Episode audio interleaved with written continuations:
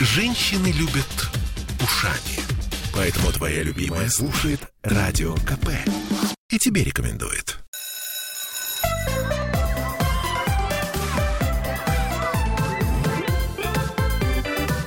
Родительский вопрос. Доброе утро, Петербург, 11 часов 3 минуты, и с вами Ольга Маркина, удаленно с нами Ольга Панова. Оль, привет. Доброе утро. Доброе утро. И Дмитрий Альшанский, наш психоаналитик в нашей студии. Значит, сегодня мы с вами будем говорить о чем? О чем мы будем говорить? О том вообще красота. А, где грань? Хорошо и плохо. Вот ребенок нарцисс, это хорошо или плохо? Мы же просто говорили в прошлый раз, хорошо ли, когда мы хвалим детей, может быть, иногда хвалим их слишком сильно. Ну вот, собственно, мы эту тему решили продолжить. Я напомню, что мы в прямом эфире, что нам можно писать э, в плеере под трансляцией ВКонтакте, а также звонить по телефону прямого эфира 655-5005. Ну что, Оль, скажи, пожалуйста, вот ты как считаешь, ребенок нарцисс, это хорошо? А что это?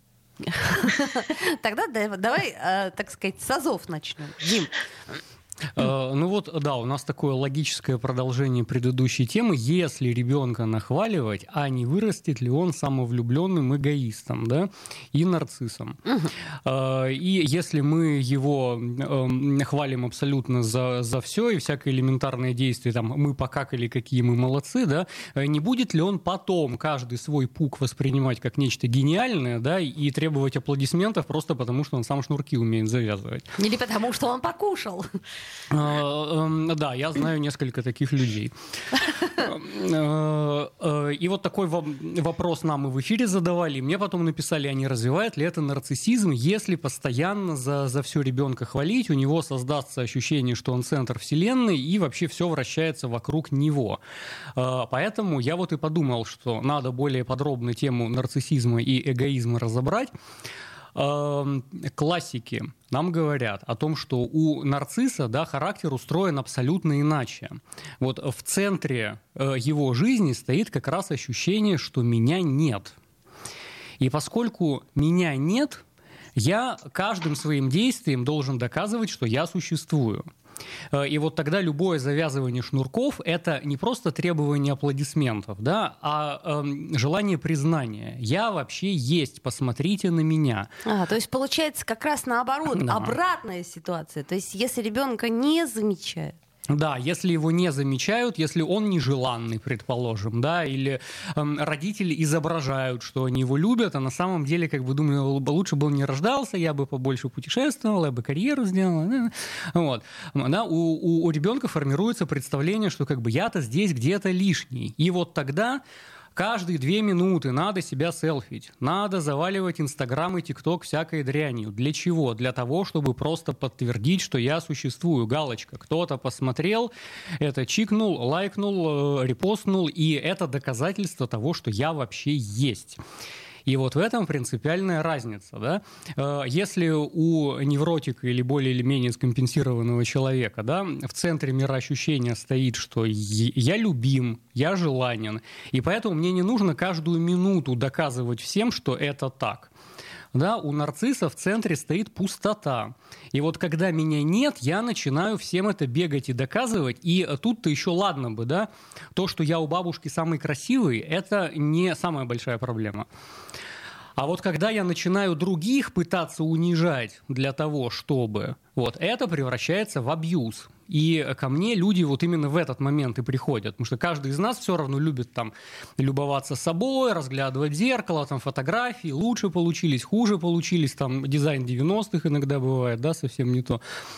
А вот когда у нарцисса включается абьюз, и он начинает других принижать для того, чтобы э, себя возвысить, вот это уже токсичности, вот это уже патология. Э, это может доходить до психопатии, да, когда при помощи различных манипулятивных способов нарцисс пытается другого сделать просто подчиненным себе, да, рабом себе, э, и привязать к себе, да, то есть полностью лишить инициативы, чтобы вот контрагент мной восхищался, восхвалял меня, носил на руках, да. Э, э, ну, и это, это отдельная тема про манипуляции и психопатии, как это делается, да. Вот в двух словах я описал, что такое нарциссизм. То есть получается, что мы ошибаемся, а все остальное ну, все, все с точностью да наоборот. То есть если мы ребенка хвалим и захваливаем, и перехваливаем, никогда он нарциссом не станет. А, а, вот еще раз, да, нарциссизм развивается тогда, когда у меня ощущение, что меня вообще нет, я здесь не нужен, я в этом мире какой-то лишний, поэтому надо все время то, что называется лезть на глаза. Э, надо постоянно всем доказывать. А если меня перехваливают, ну, в лучшем случае там какая-то неадекватная самооценка у меня сформируется, ну, так вы понимаете, реальность все быстро расставляет по местам. Вот. И э, ты думаешь, что э, ты король футбола, да, выходишь во двор, и через две минуты становится понятно, что это немножко не так. Особенно если это двор бразильский. Угу, понятно. Э, я, я вот сижу и э, размышляю на, над следующим. Где вот эта вот грань? Э, у ребенка всегда бывает ощущение в какой-то момент, что он никому не нужен. Да? Согласна. Особенно, когда у него какая-то сложная ситуация, и, например, в этот момент э, мамы не было времени, папа был занят, и бабушка, которая больше всех любит, э, была недоступна. И все равно же в этот момент возникает вот это чувство, про которое ты говоришь. Да? И вот здесь я, я тебя слушаю, и я не могу понять, как вот родителю вот эту вот грань, ну там в определенный момент вычислить. Потому что мы сейчас вот эти вещи говорим, а если говорить э, про период, когда у ребенка, э, ну там половое созревание, и, в принципе переходный возраст, то здесь все очень смешано и очень по грани идет вот с тем, что ты перечислил. Э, как родителю вычислить эти вещи, как ему понять, что действительно у него ребенок, у которого внутри пустота, или у него временная сейчас э, пустота, потому что в какой-то момент, ну, например, там я как мама не подсказала, доброе слово не сказала или просто не обняла. Вот как вот эту грань поймать? А, это очень хороший вопрос. А, первое, значит, посмотри, э, к 4-5 годам психика уже сформирована. Mm-hmm. И если это подросток, э, который, значит, с ощущением, что меня никто не понимает, э, жизнь говно, значит, и все против меня, и мир злой, да, э, это, в общем-то, нормально. Психика у него уже давно сформирована. А потом, мне кажется, все-таки немножко разные вещи. Либо у меня что-то не получается, и кругом одни враги, я весь такой особенный, да, и это нужно прожить, это необходимо пройти. И совсем другое ощущение, что меня тут вообще не было, и не запланировано, да, я в этом мире какой-то лишний, да, э, это, это, это несколько разные вещи. И с детства неплохо бы э, ребенку дать опыт вообще преодоления фрустрации. Э, не всегда так получается, как мы хотим иногда разочарование. Mm-hmm. А ты глазами на витрине щупаешь пироженку, а потом ртом она оказывается невкусная. Или другая. Или другая, да. Раз, разочарование, да, такое бывает. И то же самое и отношения, да, ты думал, что девочка будет вот такой, а девочка совсем другая, она курит, плюется и матерится еще. Да? Э, тут же есть еще один момент. Когда мы берем семью, например, из трех, э, ну, из трех детей, у нас старшему, когда он родился, море-море внимания, он весь такой замечательный, родился средний ребенок, э, например, и потом через там, два года родился младший ребенок. И вот получается тоже такая ситуация, когда ну, старшему уделили внимание, и вроде он уже в школу идет, и там одно, другое, третье надо, младший он тут маленький, сюси-пуси, а средний получается... Не то, не сё. Э, угу да, да, ущемленный как бы. И вот здесь, даже если средний был желанный ребенок, тоже может ведь такое чувство возникнуть, что между первым и вторым, между первым и третьим вроде как я и не нужный. Вот здесь э, как э, с этим быть? А, ну, это же очень индивидуально и в зависимости от того, как родители и старшему, и среднему, и младшему да, дадут мироощущение, дадут какую-то киндер-концепцию. А в семье моей прабабушки именно вот такая вот история была. Да? Э, у, у нее трое детей, три сестры, да, одна из которых моя бабушка. Угу. И все дожили до 90 лет, и некоторых уже с нами нет, да, но самая движовая была как раз средняя, потому что всю семью семью перевозить из города в город, именно она этим занималась. Какие-то покупки квартир, обмены, переезды, там детей куда-то устроить занималась она, да. И как раз самая движовая бабушка Зина, дай бог здоровья, да, а, а, именно она двигала и младшую, и старшую. Вот. Старшая занимала роль такого патриарха, то есть она главная. И не царское это дело, куда-то бегать, договариваться, организовывать что-то. Да, она главная, она старейшина, то есть она такими мелочами не занималась. Вот, а младшенькая, она была принцесса, конечно, вот. Э, и, и принцессы тоже какают радугой, как мы знаем.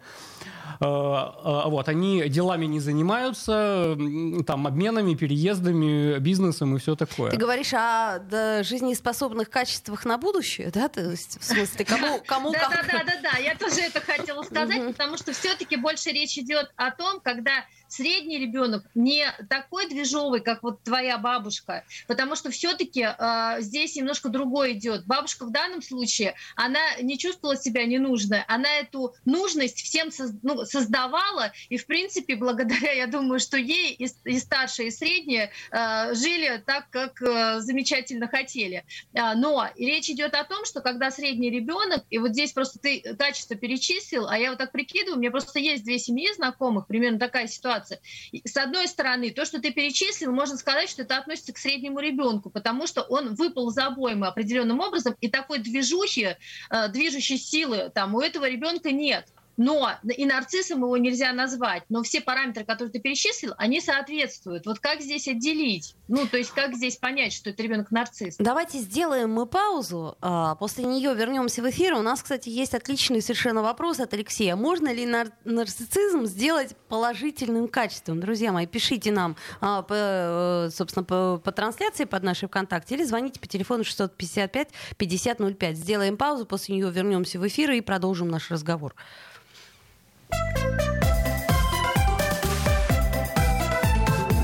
Родительский вопрос. Я слушаю «Комсомольскую правду», потому что «Радио КП» — это корреспонденты в 400 городах России. От Южно-Сахалинска до Калининграда. Я слушаю «Радио КП» и тебе рекомендую.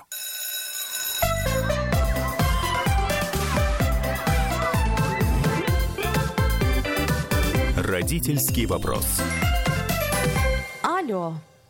Мы Да. в прямом эфире. 11.16 э, в Петербурге и 655 5005 наш телефон. Звоните нам и пишите, э, значит, вот смотрите, что нам пишут. Пишет нам Алексей. А можно ли э, сделать нарциссизм положительным качеством? Ну, собственно говоря, это, наверное, ключевая история. Мы вот э, с Дмитрием Альшанским не раз это обсуждали, насколько я помню, да? А, И мне кажется, что можно. А, Да, это, это во- эм, вопрос, э, на котором мы предыдущую часть за- закончили, и вот Оля нас отлично подвела к этому, и э, в тему нам, нам же и в чате пишут. А, Собственно, классик э, психоанализа, ныне живущий, кстати, дай бог здоровья тоже, Отто Кернберг, который и придумал понятие нарциссической личности, разработал его, и несколько книг у него об этом есть, я вот вам принес показать.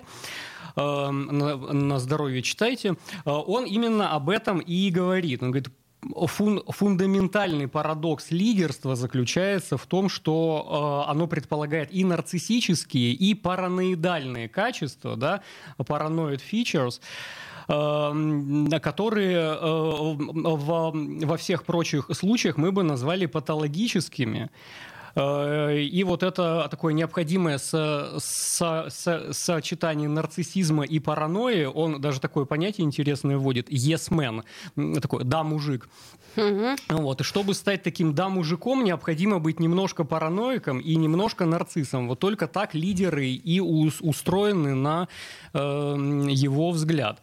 Вот. Поэтому правильно поставленный нарциссизм, конечно, в, в любом лидерстве есть. Когда ты видишь, что твое войско проигрывает, нужно э, собрать волю в кулак, взять флаг в руки и повести за собой армию. Без нарциссизма это сделать нельзя. А потом, например, помнишь, мы говорили о ревности, вообще о вопро- вопросах ревности. А, нарциссу гораздо легче, потому что он настолько прекрасен, что ему никто не может изменить. И даже, даже если и может, то это совершенно не важно, потому что он самодостаточен и прекрасен, он уверен в себе. Вот это я об этом пошутил на самом деле, да? Э, Это, это невротик может сказать, что я так хорош, что если ты мне изменяешь, ты просто дурочка, да? А ты что-то лучшее променяла на что-то худшее. Э, вот. А клинический нарцисс, о которых мы сегодня говорим, у человека пустота внутри, он не, не то, что переварить э, этот факт не сможет. Я, я думаю, что это может там к психопатическим действиям привести, там какое-нибудь насилие, поножовщина, убийство будут просто.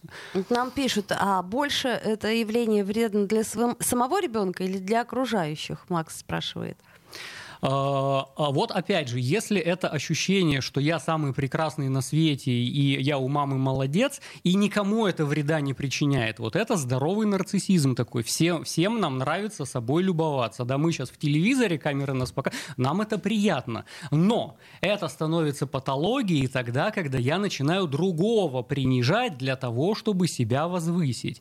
И То вот... есть меня-то по телевизору показывают, а тебя-то нет. Значит, ты отстой. Да, и вашу маму и тут, и там показывают. Эм, э, вот, когда я начинаю абьюзить другого для того, чтобы подтвердить свою эм, величину, достоинство, значимость и так дальше, да, вот это становится патологией. А третий шаг – это совсем уже перверсии и психопатия, да, которыми психиатры занимаются. Ну вот нам Анастасия уже второй вопрос задает. Значит, первый вопрос это есть ли какие-то предпосылки появления нарциссизма? И второй, как родителю помогать своему ребенку, если вдруг видны какие-то проявления нарциссизма? Может быть, осаживать, может быть, наоборот, подтверждать. Ну, я вот уже сказал, э, в фундаменте этого э, лежит э, то, что ребенок как будто не нужен и нежеланен. Или у него сформировалось такое представление, что его не хотели. Или, может быть, там хотели мальчика, а я родилась девочкой, да, или наоборот. Да, я в, в ожидание родителей не попадаю, в киндер-концепцию я не соответствую. Или они ждали, что я там стану какой-то балериной, а у меня нет к этому способностей. И они кого-то не меня хотели, да, и как будто я здесь и не нужна. Эм, или, или эмоционально как-то ребенок начинает чувствовать, что мама меня отторгает, у нее нет любви ко мне, там, да. Э, и э, любите детей вот, собственно, профилактика. Ну, да? то есть э, ощущение нужности, ощущение важности, ощущение своевременности, да, то есть вот это вот все дает э, какую-то подушку безопасности и некий иммунитет детства. Я бы сказал смысла, да, смысла, потому что на разных отрезках времени у нас могут быть разные чувства к нашим детям. В общем-то, 90% времени мы их любим, но 10% мы их ненавидим. Ну, э, по-разному, бывает и побольше, чем 10. Вот, это нормально. И в в обратную сторону тоже. Особенно, когда у вас дети-подростки. Вам по постоянно приходится слышать, как они вас посылают к, в и на. Угу. И это вполне себе нормально, потому что обижаться на своих детей – это тоже, в общем-то, быть каким-то эгоистом. Да? Э, адекватный родитель, адекватный взрослый ни, ни на какие вещи со стороны своих детей, э, там, словесные, да, не будет обижаться. Э, э, вот, то есть это разное. Одно дело, когда э, у нас разные эмоции могут быть. Радость, эйфория, гнев, зависть, ревность. И это все допустимо, это все легально. А совсем другое ощущение, что тебя здесь вообще не предполагалось, и ты мне вообще не нужен. И гуляя на детской площадке, я иногда вижу какие-то подобные случаи, что ребенок как будто маму отвлекает от жизни.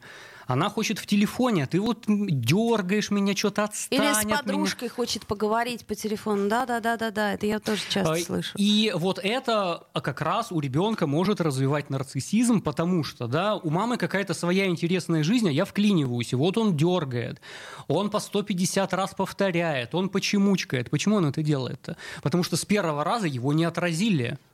И, и, и, и, и даже если родителю некогда отвечать на вопросы, он не может эмоционально включиться, ну хоть как-то надо прореагировать, что ты мне сейчас что-то спросил, я сейчас не могу отвечать, я занят, да, давай через пять минут. Но только четко через пять минут. Э, э, самое важное, что я тебя отражаю, и вот это э, необходимое качество родителя, да, я могу разные эмоции к тебе испытывать, иногда я тебя ненавижу, да, но я все равно тебя отражаю, ты все равно существуешь существуешь. Даже если ты что-то очень плохое сделал, даже если ты меня обидел, э, я все равно тебе раз в месяц денежку переведу. Угу. Ну да, например. А вот, кстати, э, мне э, моя мама говорит, что ты слишком хорошо его одеваешь. Вот хватит его баловать. То есть ты вырастешь э, нарцисса.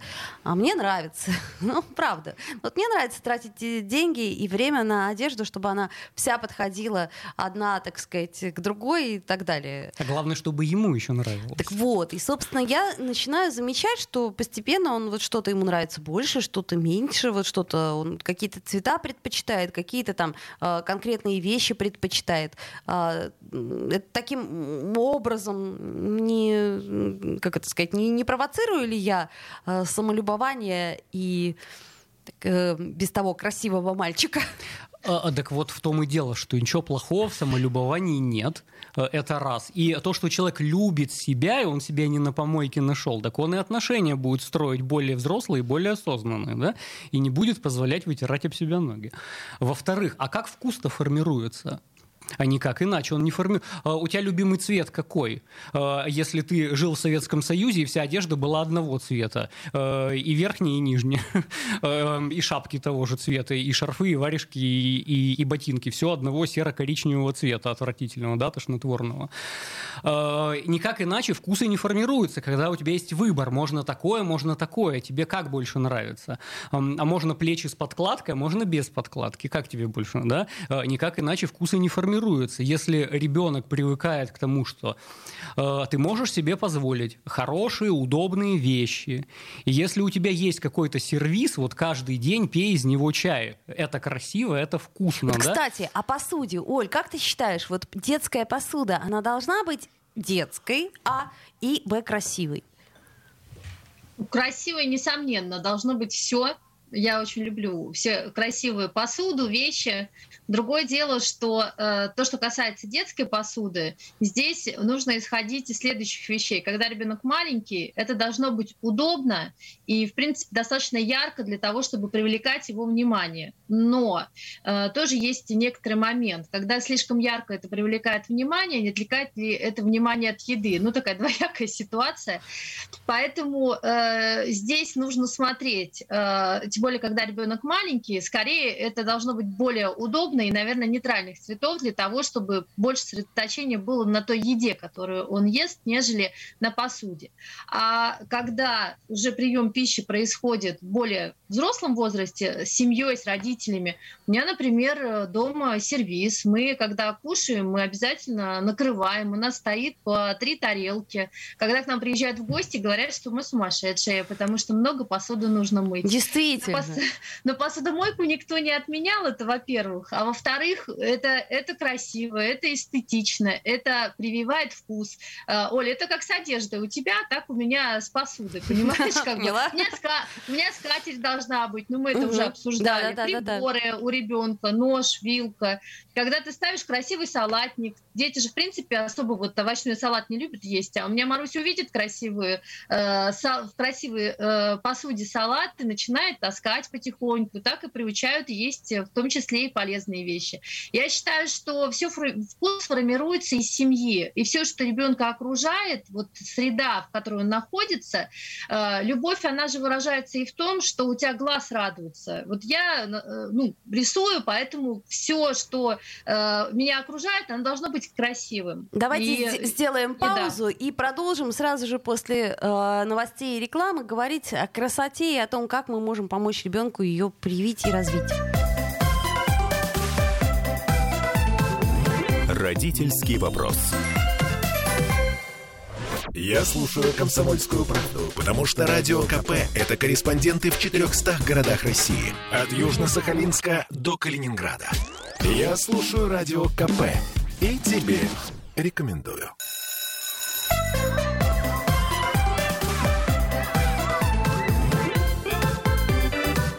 Родительский вопрос. 11.33 мы продолжаем. Ольга Панова с нами, наш нутрициолог Дмитрий э, Альшанский, наш психоаналитик, и я Ольга Маркина. Значит, смотрите, что нам пишут.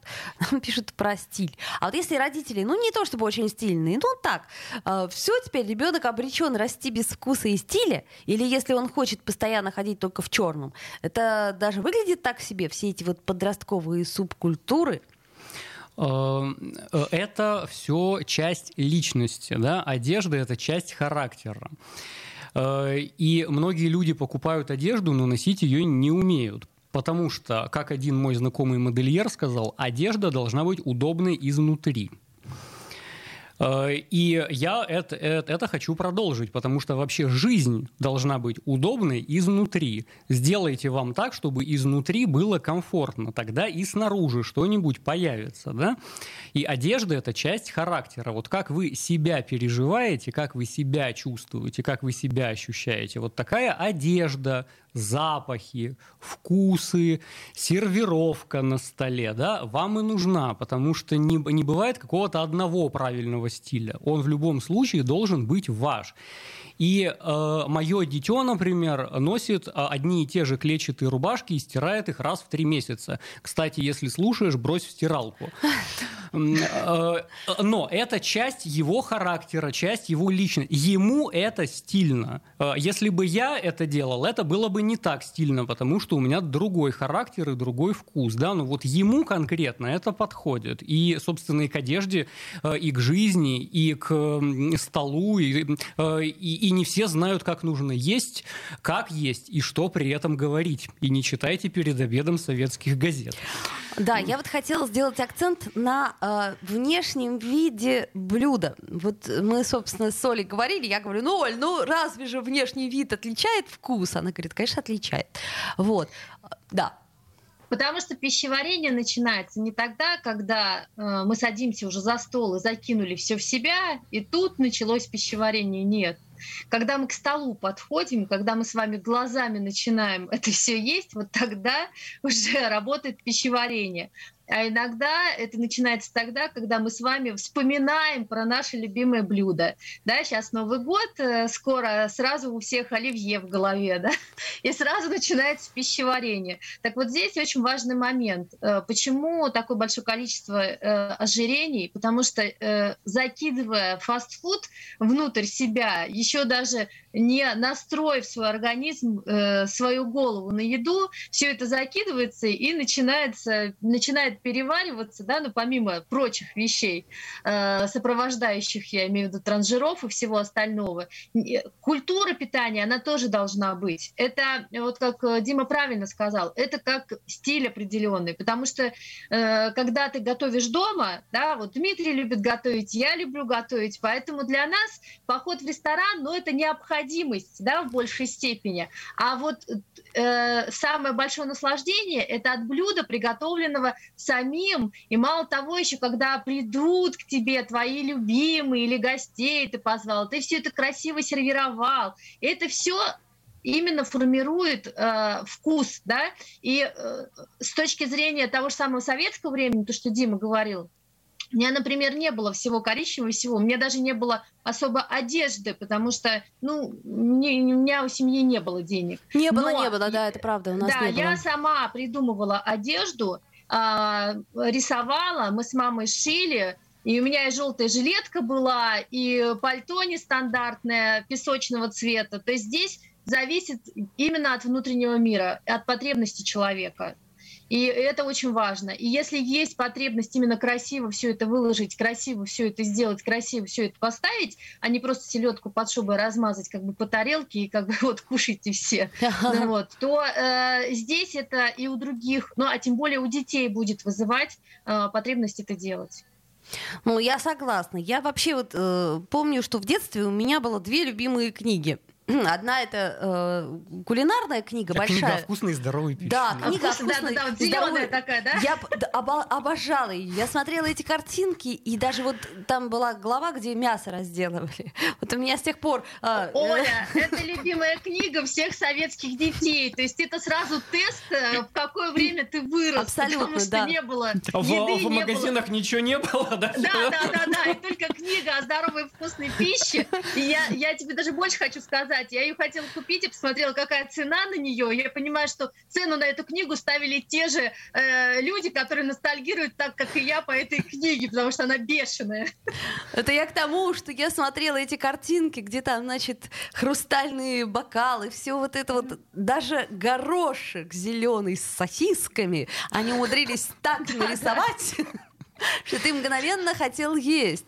Вот. Я к чему говорю? К тому, что внешний вид, собственно, это очень важно. Э, поговорка «встречают по одежке», а ведь это можно сказать о чем угодно, да, о еде. Например, когда ты заходишь, э, ну вот вы тут против кафе и ресторанов, когда ты заходишь в какое-нибудь кафе и чувствуешь, как пахнет, и как вот это вот все красиво выложено на витринах, и как оно все блестит, переливается, и вот и излучает, то у тебя сразу повышается настроение, и ты хочешь э, все это есть. И ты хочешь есть, даже если ты не хочешь есть, а вот в этом проблема, поэтому ешьте дома. Ну, это правда. Приготовите вы точно проголодаетесь. А, дамы, вы знаете, вот я хожу в дорогие рестораны чисто посоревноваться.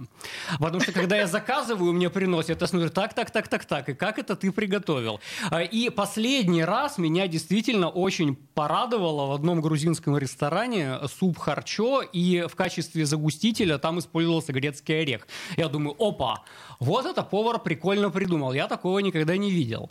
Да? Э, и я хожу чисто посоревноваться и посмотреть, кто как делает то же самое, что я умею делать. Да? И mm. кто-то это делает лучше, кстати. Да, есть, есть хорошие шефы. Ну, вообще-то да, ты все-таки психоаналитик, ну я извини, что напоминаю. Я, я, я даже больше вам могу сказать, э, хороших шефов очень большое количество в Питере есть, э, и там, особенно тех, которых я знаю, естественно. Вот. Mm-hmm. Но э, и даже когда ты ешь, пробуешь их блюда, э, это наслаждение. Но другое дело, что, опять же, вот то, что Оля описала, это и проблема в определенном смысле, когда это все красиво, и когда ты есть не хочешь, это проблема большого города.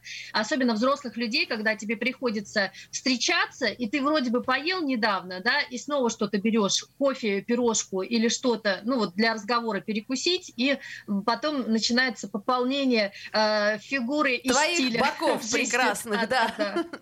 Ну, тут есть момент, с одной стороны, а с другой стороны, я вот все же э, поддерживаю э, Дмитрия Альшанского с точки зрения гедонизма. Ничего плохого нет в том, чтобы жить хорошо. Присоединяйтесь. Хорошо, еще лучше, я вам скажу. Да, ну просто я к чему говорю? К тому, что, ну вот нас так воспитывали в э, позднее советское даже время, что, в общем, это как-то не неприлично, да, роскошь неприлично, там то неприлично, яркая одежда неприлично. Все вот, ну надо как-то вот не высовывайся, вот сходи там в стадии а, а, овец. А, неприличен кич.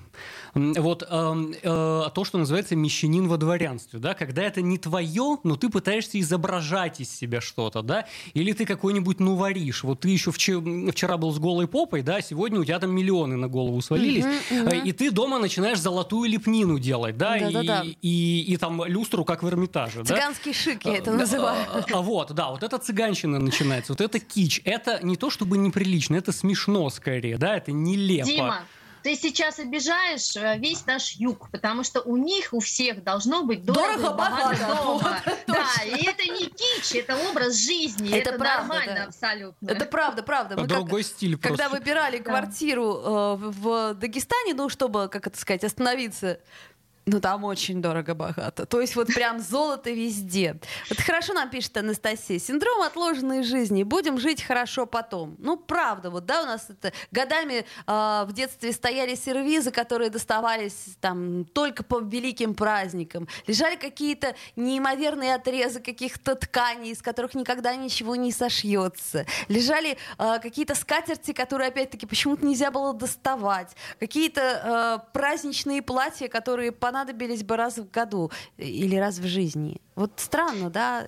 Хорошо, что мы из этого как-то Мне кажется, что нам нужно учить и себя, в первую очередь себя и детей, наслаждаться каждой минутой жизни, потому что она у нас достаточно короткая, да, и если посмотреть вот туда вот назад, то вроде бы вчера я в школе была, да, или даже в детском саду, а тут бац, и в детский сад уже второго ребенка ведешь. Поэтому э, надо просто учиться каждую минуту наслаждаться. И ты можешь наслаждаться тогда, когда у тебя действительно действительно все идет от души, и когда ты делаешь не для кого-то, чтобы показаться, что ты такой замечательный и с одеждой, и с едой, и со всем чем угодно, а именно для себя. Если есть внутренняя потребность, и сделать это, и даже показать в Инстаграме внутренняя потребность есть, поделиться с другими, но не тогда, когда это делается, чтобы кого-то перегнать или еще что-то. Ну, посоревноваться в готовке — это скорее профессиональное, а вот именно похвастаться. Убедила, куплю ребенку свитер с леопардиками. Вчера смотрела. Молодец. Думала, думала, думала, думала, думала. Ну ладно, что-то дорого. А так а ты ему-то предложи, ему, ему-то Ему понравится. точно понравится. Он эту фирму любит, потому что там зверушки такие очень натуралистичные и красивые. Вот, это, конечно, не реклама. Это я к чему говорю, что, ну да, давайте жить сейчас, и э, жить хорошо нам не мешает ничто. Ни отсутствие денег, ни отсутствие условий. Это внутреннее состояние. Очень хорошо Дмитрий сегодня сказал. Вот просто шикарно. Надо, чтобы было удобно внутри. Собственно, это касается всего. Одежды, еды. Вот главное, чтобы тебе было хорошо внутри, комфортно, и э, вот это вот теплое эм, ощущение какое-то, вот, ну это же хорошо, правда? И это лучшая профилактика нарциссизма, да, закольцовывая нашу тему. Да. Если вам удобно изнутри. Родительский вопрос.